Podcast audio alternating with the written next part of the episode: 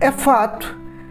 Identificar quem é Jesus é determinante na minha e na sua vida para que possamos ter vida abundante, a vida eterna perdida no Éden, pulsando em nós, que é o próprio Espírito. Isso é um fato.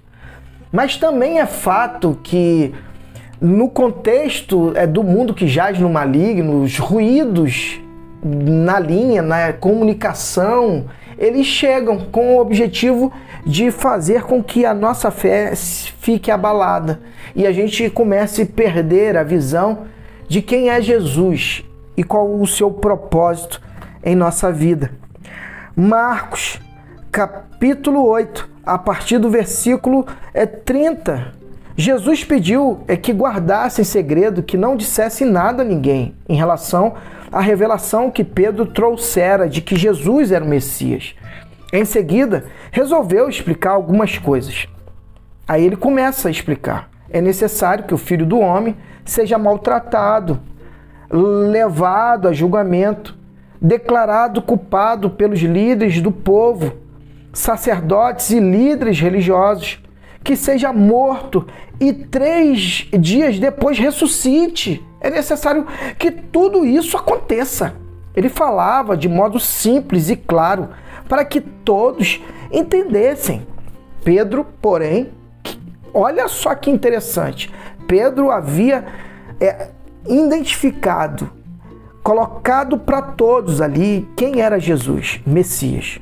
Agora, Pedro, o mesmo Pedro, se deixa influenciar pelas vozes.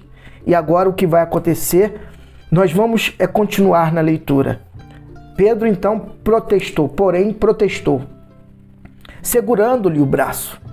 Vendo que os discípulos hesitavam em aceitar os fatos, Jesus repreendeu Pedro.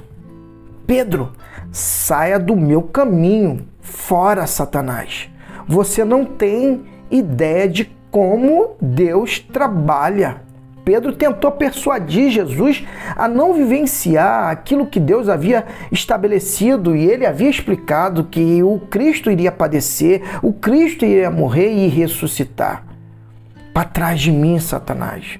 Você não tem ideia de como Deus trabalha. Reunindo uma multidão e seus discípulos, Jesus disse: quem quiser seguir-me tem de aceitar minha liderança. Quem está na garupa não pega na rédea. Eu estou no comando. Não fujam do sofrimento. Abracem-no. Sigam-me e mostrarei a vocês como agir. Autoajuda não é ajuda. Autossacrifício é o caminho. O meu caminho para ser realmente salvo? Qual é a vantagem de conquistar tudo que se deseja e perder a si mesmo? O que vocês teriam para dar em troca da própria alma? Se vocês têm vergonha de mim ou de meu caminho por causa dos seus amigos inconstantes e sem futuro, saibam que irão enfrentar uma vergonha muito maior na presença do Filho do Homem quando ele voltar, envolto pela glória de Deus, seu Pai, com um exército de anjo. Que top, que tremendo.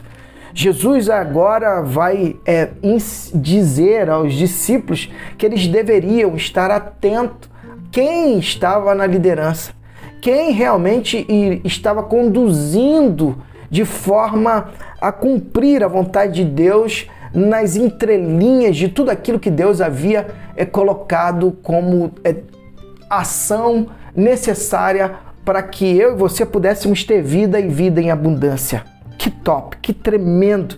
Jesus ele deixa claro a todos ali e principalmente a Pedro de que Deus estava no controle de todas as coisas. Era necessário que ele é, padecesse para que a liderança eterna fosse estabelecida de uma forma plena e suficiente. Que assim seja na minha e na sua vida.